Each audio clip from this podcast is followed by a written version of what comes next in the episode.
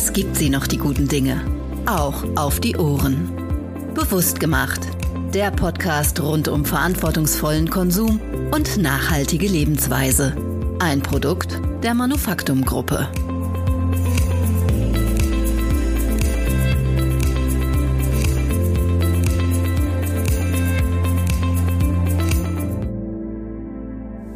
Willkommen zur heutigen Episode und damit zum Start der dritten Staffel unseres Podcasts. Wir sprechen in den nächsten Wochen mit HerstellerInnen von besonderen Produkten und vor allem sprechen wir über die besonderen sozialen Projekte, die damit verbunden sind. Den Anfang machen wir heute mit Elephant Gin.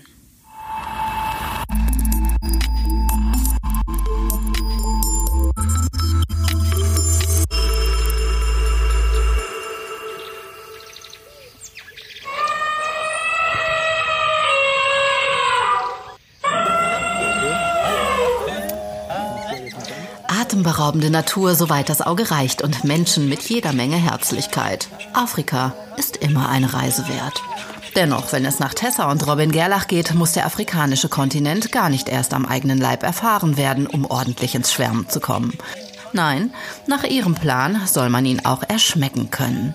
Zumindest als Gin-Liebhaber. Dafür kombiniert Elephant Gin in seiner Destillerie in Mecklenburg-Vorpommerischen Wittenburg typisch afrikanische Botanicals wie Buchu, Teufelskralle oder Affenbrotbaum zu besonderen Gin-Kreationen, die allerdings nicht nur den Anspruch haben, Gin-Liebhaber glücklich zu machen. Neben dem African Spirit möchte das Unternehmen auch ein Bewusstsein für die Gefährdung der afrikanischen Tierwelt schaffen. Und insbesondere der, der Unternehmensname sagt es bereits, afrikanischen Elefanten. Für deren Schutz spendet Elephant Gin einen Teil aus den Einnahmen des Flaschenverkaufs und unterstützt schon seit Jahren Elefantenschutzprojekte wie Space for Elephants oder die Big Life Foundation, die unter anderem in Kenia laut Programmschutzkoordinator Daniel Ole Sambu sehr nachhaltig für den Schutz der grauen Riesen sorgt. In 2010, 2011 we started expanding our program. And then, uh 2010, 2011 haben wir angefangen, unsere Programme auszuweiten. Seitdem konnten wir viel kommerzielle Wilderei verhindern. Selbst wenn es passiert, unsere Ranger sind sehr gut. 75 Prozent der Wilderer erwischen sie. Wir benutzen unsere Hunde und unsere Intelligenz und entdecken sie. Wilderei ist heute unter Kontrolle. In wirklich guten Jahren verlieren wir keinen einzigen Elefanten, so wie 2020, trotz der Pandemie. Was uns nun herausfordert, ist der Mensch-Elefant-Konflikt. Die Elefanten werden leichtsinnig. Sie bewegen sich in andere Areale, kommen mit Menschen und ihrem Vieh in Kontakt. Und das ist der Punkt, an dem der Ärger beginnt. Deshalb setzen wir jetzt verstärkt auf Bildungsprogramme. Und auch die fördert Elephant Gin mit seinen Einnahmen. Denn Tessa und Robin Gerlach ist sehr bewusst, dass ein nachhaltiger Schutz der afrikanischen Natur nur mit Hilfe der Menschen vor Ort gelingen kann. Ganz nebenbei räumen die Gin-Kreationen der beiden Gründer auf dem internationalen Parkett einen begehrten Award nach dem nächsten ab. Ob aufgrund des African Spirits oder weil ihre Gin-Sorten einfach lecker schmecken. Das muss jeder für sich selbst beantworten.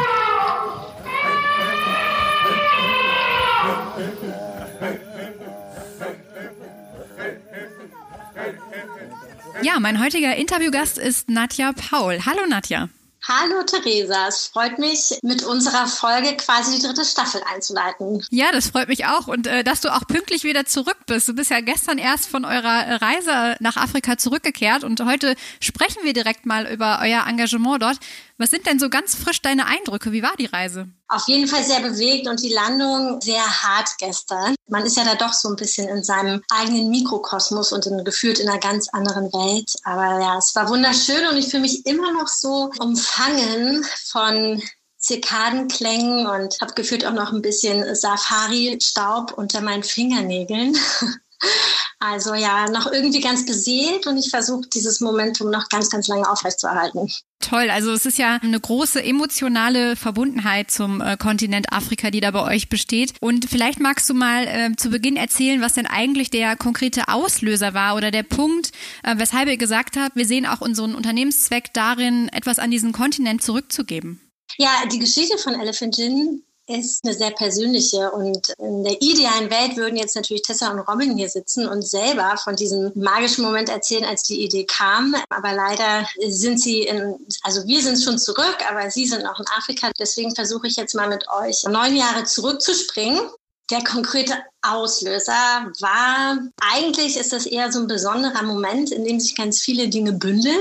Tessa und Robin waren damals auch auf gemeinsamen Reisen in Afrika, so wie wir es jetzt quasi als Team waren und dort auch auf Safari unterwegs und langen Tag im Busch. Und am Abend, wenn dann die tolle Sonne in Afrika untergeht, genießt man es ganz traditionell bei einem sogenannten Sundowner Gin Tonic. Dann holen die Safari Guides den Gin und den Tonic raus und dann genießt man quasi zusammen das Erlebte. Und in diesem stimmungsvollen und auch emotionalen Moment kam dann einfach vieles zusammen. Zum einen die Erlebnisse und Eindrücke dieser unsagbar schönen und der wilden Natur. Dann aber auch, wenn man ja viele Menschen trifft auf so einer Reise, Warmherzigkeit der Menschen, aber auch die Erfahrung, dass eben dieses wunderbare Ökosystem und vor allem halt auch die Elefanten durch die Menschen selbst gefährdet sind. Und diese Eindrücke oder emotionalen Eindrücke trafen dann gleichzeitig auf die Experimentierfreude von Robin, auf die große Liebe von Tessa zu den Elefanten und das, was beide vereint, nämlich die große Liebe zum Gin. Sicherlich hat das damit auch zu tun, dass beide damals noch in London gelebt haben, wo ja auch viel Gin getrunken wird.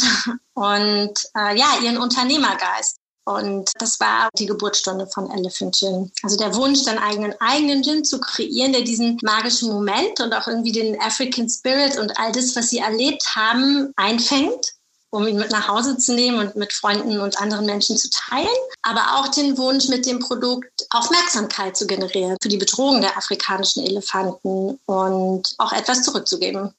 Man muss dazu wissen, dass Robin und Tessa, bevor sie auf diese gemeinsame Reise gegangen sind und sich kennengelernt haben, auch schon getrennt voneinander in Afrika unterwegs waren und ihre Erfahrungen gemacht haben. Tessa war damals auf einer Reise, das war eben 2010, als Afrika auch auf dem Höhepunkt seiner Poaching Crisis war, also wo am meisten Wilderei stattfand, war sie dort unten und hat Dick Pascoe kennengelernt. Es war der damalige CEO von der Space for Elephants Foundation, einer Foundation, mit der wir auch immer noch zusammenarbeiten. Und dieser Mann hat sie halt sehr beeindruckt, hat sie sehr inspiriert, hat er viel äh, Wissen über die Natur mitgegeben. Aber durch ihn hat sie eben auch erfahren, wie gefährdet die afrikanischen Elefanten sind. Und für sie war dann klar, dass sie auf jeden Fall etwas tun möchte, um Dick bei seiner Arbeit zu unterstützen. Aber da war eben noch nicht die Idee mit was. Und die kam dann halt auf der gemeinsamen Reise mit Robin. Ja, magst du vielleicht direkt da einsteigen und auch sagen, was ihr denn eigentlich konkret vor Ort macht? Meinst du jetzt konkret Projekte Genau. Also vielleicht gehen wir da auch noch mal so ein bisschen zurück, damit ich das erklären kann, weil wir unterstützen ja seit 2013, seit der Verkauf der ersten Flasche, geben wir eben 15 Prozent an Partnerstiftungen in Afrika zurück oder auch an Einzelprojekte, die sich auf den Schutz der afrikanischen Elefanten fokussieren. Und die 15 Prozent spenden wir deshalb, weil damals eben zu der Zeit umgerechnet äh, klar war, dass alle 15 Minuten ein Elefant durch Menschen Menschenhand stirbt. Und mit diesen Geldern, die wir eben durch, den, durch die Gewinne des Verkaufs der Flaschen generieren, ähm, unterstützen wir vielfältige Projekte. Und manche sind langfristig angelegt oder von kurzfristiger Dauer, wie zum Beispiel Research-Projekte. Zum Beispiel haben wir ein Projekt unterstützt von der Stiftung Elephants Without Borders. Das war in 2020, als relativ viele Elefanten in der Nähe des Okavango-Deltas äh, ums Leben gekommen sind. Das war so im Frühling zwischen Mai und Juni. Und das war ganz mysteriös man wusste nicht, warum die gestorben sind. Und dann gab es verschiedene Research-Projekte und Elephants Without Borders. Die haben so ein Aerial-Projekt und fliegen dort das Gebiet mit ihren Flugzeugen ab. Und das haben wir zum Beispiel finanziell unterstützt. Also so ein One-Off-Projekt. Und mit der Big Life Foundation zum Beispiel, die unterstützen wir sehr langfristig. Und hier haben wir uns verpflichtet, eine bestimmte Anzahl an Wildtierrangern zu finanzieren. Also das heißt, für ihr Gehalt aufzukommen, ihre Ausrüstung und sowas bedarf eben einer gewissen Kontinuität. Ne? Die Big Life Foundation, die hat sich in 2010 gegründet, um gegen die Wilderei anzukämpfen. Sie haben angefangen, quasi ein flächendeckendes Netzwerk, so ungefähr, das äh, erstreckt sich so über 1,6 äh, Millionen Hektar an Rangern aufzubauen in Kenia um die Wilderei in den Ökosystemen rund um die Nationalparks vor Wilderern zu schützen. Und bis heute haben sie da zum Beispiel geschafft, ein Team von über 300 Rangern aufzubauen in so 40 Units. Also diese Units, das sind immer so drei bis vier Ranger. Die sind dann in den Gebieten unterwegs und gehen auf Patrouille, haben 16 Fahrzeuge finanziert, zwei Flugzeuge und auch Spürhunde, mit denen sie äh, Wilderer aufspüren. Und von den 300 Rangern unterhalten wir zum Beispiel 55 äh, Big Life Ranger, äh, die Tag ein, Tag aus dort eben patrouillieren. Wir unterstützen auch den Sheldrick Wildlife Trust mit dem Verkauf unserer Minisets das Sheldrick Wildlife Trust. Ich erkläre das kurz. Es ist ein ähm, Waisenhaus für Wildtiere, für Elefanten, aber auch andere Tiere, die quasi, wenn die Muttertiere gewildert werden, oft zurückbleiben. Und die werden halt dorthin gebracht und über sechs, sieben, acht Jahre aufgezogen und wieder für die Auswilderung vorbereitet. Und da sind wir auch Pateneltern von 25 kleinen Elefanten. Die Namen von denen findet man auf unseren Mini-Flaschen, die man ja auch bei euch kaufen kann. Wir unterstützen auch die Realisierung von Korridorprojekten. Korridorprojekte sind super wichtig, um die Gebiete quasi zwischen den Nationalparks oder Reservaten, in denen die Tiere eh geschützt sind, sicher zu machen, weil Elefanten wandern ja viele Kilometer und deshalb gibt es diese sogenannten Korridorprojekte und die unterstützen wir auch. Und wir haben zum Beispiel auch in Südafrika, da wo Space for Elephants auch ansässig ist, haben wir mit der Stiftung zusammen 2018 ein Bildungszentrum errichtet, das Wildlife Spirit, mit dem Ziel quasi Jugendliche und Erwachsene in der Region über die wichtige Bedeutung der Tierwelt und auch einer gesunden Umwelt aufzuklären, aber auch um inländischen oder einheimischen oder internationalen Besuchern die Möglichkeit zu geben, etwas über Elefanten zu lernen, über ihre Intelligenz, ihre Bedeutung für das Ökosystem und über die Notwendigkeit, das eben auch für zukünftige Generationen zu bewahren. Wir machen dort auch Recyclingprojekte, gehen auf Cleaning-Tours, sammeln den Müll ein. Ähm, ja, ganz interessante Projekte auf jeden Fall. Ja, ist vor allen Dingen sehr, sehr vielseitig und sehr vielschichtige Projekte, die ihr da angeht. Habt ihr denn eigentlich jemanden vor Ort, der das so steuert oder habt ihr ein Netzwerk, mit dem ihr arbeitet, dass ihr genau schaut, welche jetzt die richtigen Projekte für euch sind?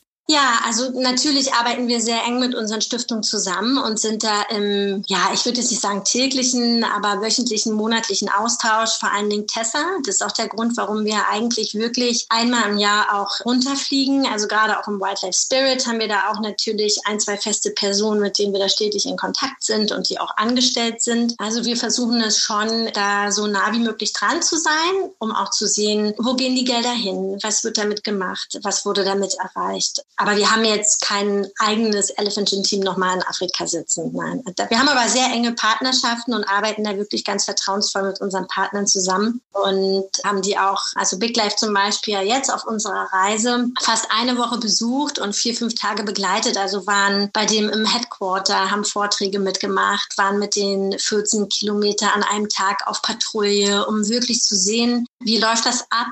Was brauchen die? Was brauchen die auch für ihr Leben dort an Equipment, an Tools? Ja, haben gesehen, was dort für die Ausbildung der Hunde benötigt wird. Ne? Diese Kontinuierlichkeit mit den Hunden zu arbeiten, waren da auch dabei im Kimana Sanctuary Gebiet und haben dort äh, den Müll beseitigt im Flussbett und ja, wirklich viel, viel Zeit verbracht, ein Ambush Training gemacht. Also Big Life ist da ganz aktiv, auch in der Ausbildung ihrer, ihrer Ranger. Das heißt, jeder Ranger bekommt zwei, drei Tage im Jahr eine Fortbildung, wo dann eben erste Hilfemaßnahmen bis eben zu so einem Ambush-Training. Ne? Also es ist so ein Training, wo man sich quasi auf den Hinterhalt im Busch, ob jetzt durch Wilderer oder durch einen Büffel, wie man sich dort selber schützt und wie man, äh, wie man damit umgeht, haben wir auch daran teilgenommen. Weil den Stiftungen natürlich auch wichtig ist, dass die Menschen, die sie unterstützen, auch selbst einmal sehen, wo die Gelder reinfließen und wie wichtig das ist.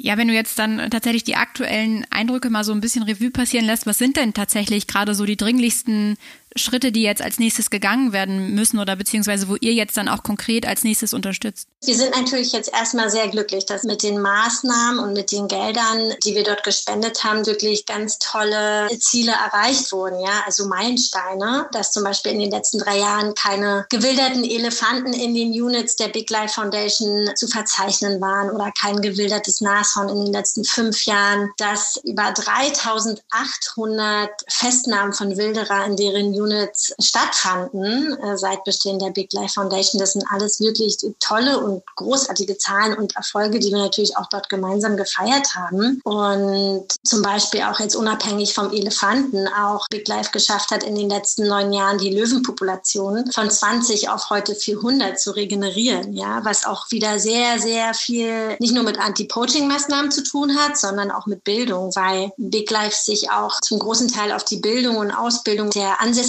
Communities fokussiert. Ja, es sind natürlich viele Tribes, äh, die Maasai, die sehr stark kulturell verankert sind und ähm, wo äh, die Wilderei zum Beispiel eines Löwens sehr viel mit Stolz zu tun hat. Ja, und das eine zu bewahren, aber für ein Umdenken zu sorgen, bedarf sehr viel Pionierarbeit, was eben das Thema Bildung angeht. Also da sind wir erstmal super stolz und wir wollen zukünftig natürlich da auch weiter ansetzen. Genauso bei uns im Wildlife Spirit. Und ein nächstes großes Thema, weil wir ja auch glücklicherweise, ich klopfe jetzt mal auf Holz, trotz Corona wachsen, ist jetzt unser nächster Meilenstein auch die Elephant Gin Foundation, die im April live geht, weil wir diesem ganzen Thema auch einfach eine unabhängigere und für unsere Kunden, Käufer, Freunde, sage ich mal, auch transparentere Plattform aufsetzen wollen für die Spenden. Und natürlich noch mehr Spenden gerne generieren möchten, unabhängig von unserem Flaschenverkauf. Und deshalb haben wir uns jetzt entschlossen, eine Stiftung zu gründen. Und ja, ich bin ganz aufgeregt und freue mich darauf. Ist natürlich ein sehr spannendes Thema. Du sagst schon, ne? also da braucht es schon tatsächlich eine größeren finanziellen Unterstützung, um was äh, zu bewegen. Ähm, magst du vielleicht mal sagen, wie viel Geld äh, bislang quasi in diese Projekte geflossen ist? Ja, das geben wir auch ganz offiziell bekannt jetzt im März. Eine Million. Also seit es uns gibt, seit 2012, 13 können wir jetzt ganz stolz verkünden, dass wir eine Million Spenden weitergeben konnten. Das ist natürlich ein Riesenmeilenstein. Da sind wir auch sehr, sehr glücklich drüber und motiviert uns natürlich sehr dazu, neues Benchmark zu setzen, sozusagen. Und du hast jetzt gerade schon gesagt, der nächste Schritt ist jetzt bei euch die Stiftung. Wie sieht es dann konkret aus? Du hast gesagt, man kann dann quasi äh, diese ganze Unterstützung nicht nur nur über den Kauf des Produktes machen, sondern da hat man auch noch andere Möglichkeiten? Also zum einen, jeder, der eine Flasche Elephant Gin kauft, ob eine große oder eine kleine, 15 Prozent des Gewinns geben wir weiter. Da haben wir immer die Hand drauf. Und diese Gelder werden dann an die Stiftung transferiert. Und natürlich haben unsere Kunden und Freunde die Möglichkeit, auf die Seite dann zu gehen, wenn sie live ist und sich dort auch die Projekte anzuschauen. Die sehen dann auch genau, okay, wie viel Gelder fließen in welche Projekte und können dann auch ganz gezielt pro Projekt spenden. Ne? Also jetzt wissen Sie ja nicht wirklich, okay, in welches Projekt spendet Elephant Gin mein Geld, sondern geben uns da freie Hand. Und wir möchten quasi da jetzt auch die Transparenz geben, zu sagen, okay, wenn jemand sich wirklich für den Bau eines Wasserlochs interessiert, damit die Elefanten an ihrer Wasserquelle bleiben können, um nicht in gefährdete Gebiete wandern zu müssen, dann kann man da gezielt in dieses Projekt investieren. Tolle Projekte, die ihr da unterstützt und ein super Engagement. Du hast ja anfänglich schon erzählt, das Produkt ist halt einfach super stark verknüpft mit der Geschichte Afrikas. Was zeichnet denn eigentlich euren Gin aus? Ja, was zeichnet unseren Gin aus? Wir haben eine Premium-Produkt-Range was uns, glaube ich, unterscheidet von anderen Gins, ist, dass wir ein besonderes Botanical-Profil haben. Wir arbeiten auch mit afrikanischen Botanicals wie Baobab, Teufelskralle, Löwenschwanz und ähm, Also nicht, dass da jetzt ein falscher Eindruck entsteht. Löwenschwanz ist auf jeden Fall auch eine Pflanze. Ja, genau, das ist eine Pflanze. Also das sind auch alles Pflanzen, mit denen eben damals auf der Reise ne, Robin und Tessa in Berührung gekommen sind, auch in Gesprächen mit den Maasai, wo sie halt erfahren haben, was diese Pflanzen anderweitig noch bewirken. Und klar, wer den African Spirit überliefern möchte, da gehören natürlich auch afrikanische Botanicals oder Kräuter dazu. Apfel ist ein ganz großer Bestandteil unseres Gins. Deswegen haben wir mit der Distillerie auch die Nähe zu den Apfelplantagen in Mecklenburg-Vorpommern gesucht.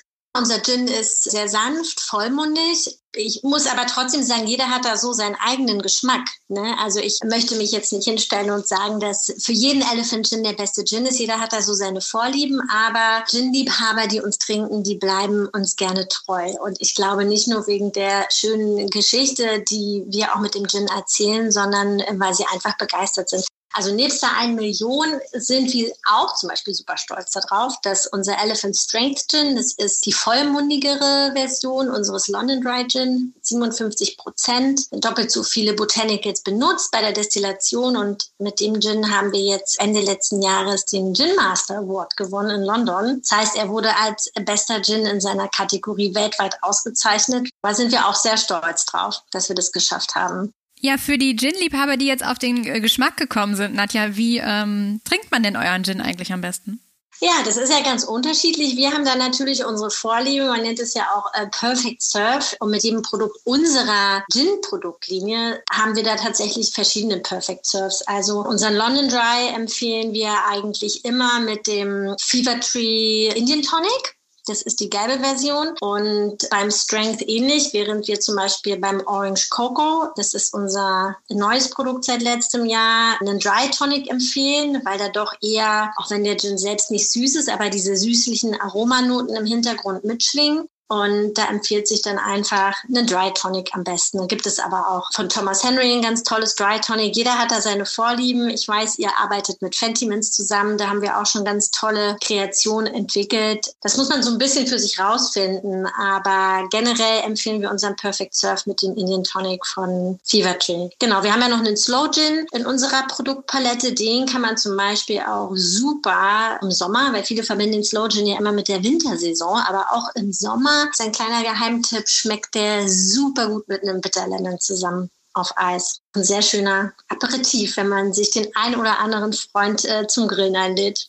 Ja, da freuen wir uns doch jetzt schon auf die äh, wärmere Jahreszeit, wenn wir das dann ausprobieren können. Ja, noch eine Nachfrage hätte ich zu eurem Engagement in Sachen Nachhaltigkeit. Ne? Also du hast gerade schon gesagt, bei euch finden quasi auch regionale Produkte Einzug. Wie sieht das Thema Nachhaltigkeit bei euch aus? Worauf konkret achtet ihr da? Also wir achten zum einen darauf, dass unsere Zutaten, soweit es geht, auf natürliche Art und Weise produziert und verarbeitet werden teilweise von Hand gepflückt. Bei den Schlehen ist es zum Beispiel ein sehr saisonales Produkt. Da gibt es auch einiges zu beachten, dass sie den ersten Frost abbekommen haben etc. pp. Also das ist schon ein bisschen aufwendiger und wichtig, dass das wirklich sehr, sehr schonend abgeerntet und verarbeitet wird. Ja, und zum anderen hinterleuchten wir eigentlich immer stetig unsere Produktionsprozesse und schauen, wie wir Sachen verbessern können hinsichtlich Nachhaltigkeit oder auch des CO2-Footprints. Wir waren jetzt auch ganz stolz im Februar, weil wir jetzt endlich geschafft haben, alle möglichen Stellschrauben nochmal an unserer Flasche zu drehen.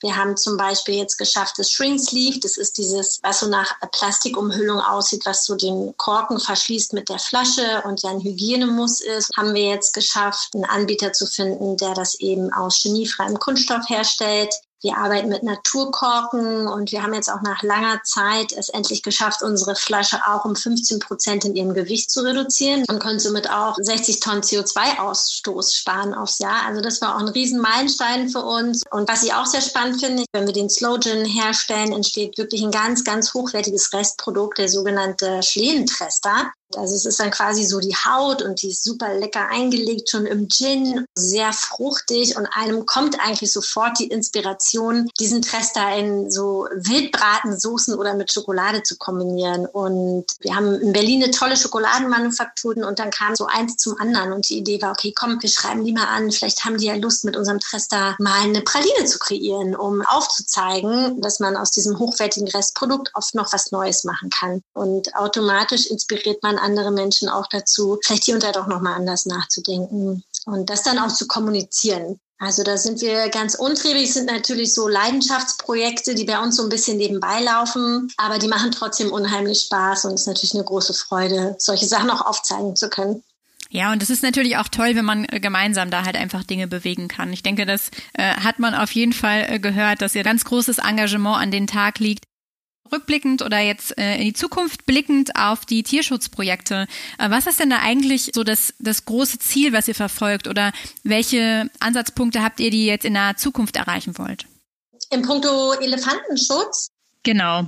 Also man kann das jetzt nicht an Projekte festmachen, die heute oder morgen konkrete Resultate aufziehen. Ich glaube, es ist total wichtig, kontinuierlichen Support zu leisten an unsere Partner und Stiftungen, die wirklich einen unglaublich tollen Job machen. Natürlich auch zu gucken, gehen wir damit überein, also den Fokus, den die setzen auf direkte Anti-Wilderei-Bekämpfung oder die Educational-Projekte, die die unterstützen, auch dort vor Ort dran zu bleiben. Ich glaube, das ist total wichtig, damit sie auch in die Zukunft schauen können und ihre Projekte dementsprechend anlegen können. Ne? Also es ist ja nichts anderes, als für uns einen Businessplan zu machen und nach vorne zu schauen, wo wir hinwollen. So machen die das ja auch mit ihren Projekten. Und den richtigen Impact kann man da, glaube ich, nur leisten, wenn man auf eine gewisse Kontinuität von Supportern zurückgreifen kann.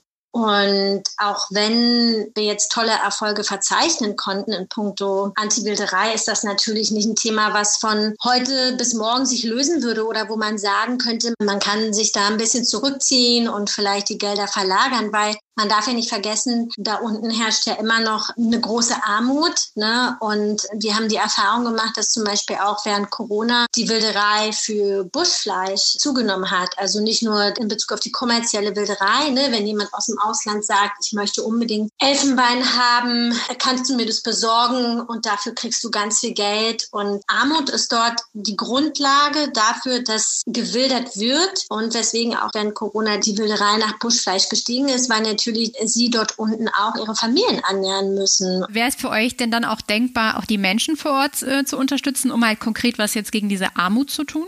Ja, absolut. Das machen wir auch schon zu teilen. Nicht mit den 15 Prozent, aber wir versuchen natürlich auch in unserer Produktion Dinge auszulagern, die man auslagern kann. Die Maasai stellen ja so einen wundervollen Kunstschmuck her, diese bunten Perlenketten, die man ganz oft sieht, die sich auch um den Korken unserer Slow Gin Flaschen drehen und die quasi schmücken. Und die lassen wir zum Beispiel von Maasai-Frauen in Kenia in der Nähe von Nairobi kreieren. Also die machen quasi diese Beatketten für unsere Flaschen und damit versuchen wir natürlich auch Arbeitsmaßnahmen zu schaffen, damit sie in Lohn und Brot stehen. Und es war letztes Jahr auch ganz herzergreifend, als sie uns ein Video geschickt haben und uns aufgezeigt gezeigt haben, dass sie dadurch eben ihre Kinder dort zur Schule schicken können, was für sie super wichtig ist. Und das freut uns dann natürlich. Und auch in diesem Wildlife Spirit, wovon ich vorhin erzählt habe, ähm, was wir mit Space for Elephant in Südafrika kreiert haben, auch dort sorgen wir für Arbeitsmaßnahmen und lassen auch die ansässige Community dort ihr Kunsthandwerk verkaufen. Also wir schauen schon, dass wir Möglichkeiten finden, auch die Communities dort einzubinden, soweit wir es können.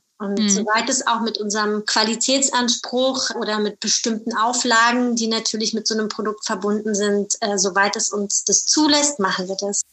Ja, sehr gut. Ich bedanke mich an dieser Stelle bei dir, Nadja, für die interessanten Einblicke. Ja, voll gerne. Es war mir eine Freude. Mir auch.